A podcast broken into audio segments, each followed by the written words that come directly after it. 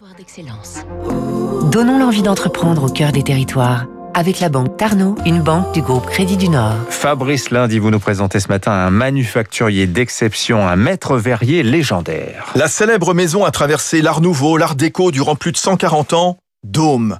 1878, Jean Dôme, un notaire qui a fui Beach en Moselle en pleine guerre avant l'annexion, se réfugie à Nancy où il finance la création d'une verrerie. La magie de Dôme, c'est la pâte de cristal obtenue en fondant des morceaux de cristal, ce qui va donner aux pièces un grain, une densité et une douceur qu'on ne trouve pas avec le verre soufflé. Elle ajoute aussi de la translucidité aux couleurs.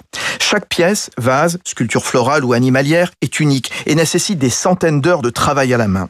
La prestigieuse cristallerie Lorraine a collaboré avec plus de 350 grandes signatures dans des genres différents. Majorel, Dali, l'américain Elton McConico, le grand designer marocain Hicham Lalou, des musiciens comme Manu Katché ou en ce début d'année, Gims, pour un vase de près de 30 kilos, origine, aux couleurs bleues et or, qui marie influences africaines et art déco, 8 pièces vendues 20 000 euros, Vanessa Sidbon. Aujourd'hui, c'est très important pour nous de, euh, de pouvoir euh, étonner euh, à travers des nouvelles collaborations, des nouveaux artistes et surtout pouvoir montrer que Dôme n'a pas de frontières. Dôme, c'est un ambassadeur de l'art. Il faut savoir que Gims a fait une école d'art avant d'être dans la chanson et qu'il a toujours gardé un petit peu au coin de sa tête cette envie de raconter un petit peu son histoire autrement qu'en chanson.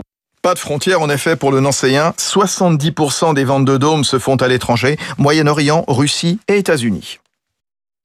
C'était Territoire d'excellence sur Radio Classique.